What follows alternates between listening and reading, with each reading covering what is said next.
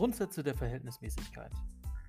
Die Verhältnismäßigkeit verlangt, dass jede Maßnahme, die in Grundrechte eingreift, einen legitimen öffentlichen Zweck verfolgt und überdies geeignet, erforderlich und verhältnismäßig im engeren Sinn ist, also angemessen.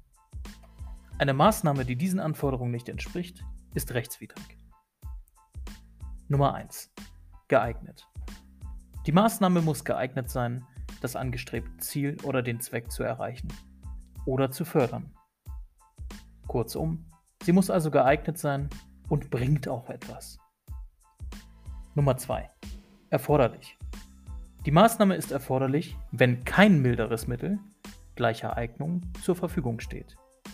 Oder genauer, wenn kein anderes Mittel verfügbar ist, das in gleicher oder sogar besserer Weise geeignet ist den Zweck zu erreichen, aber den Betroffenen oder Dritte weniger belastet.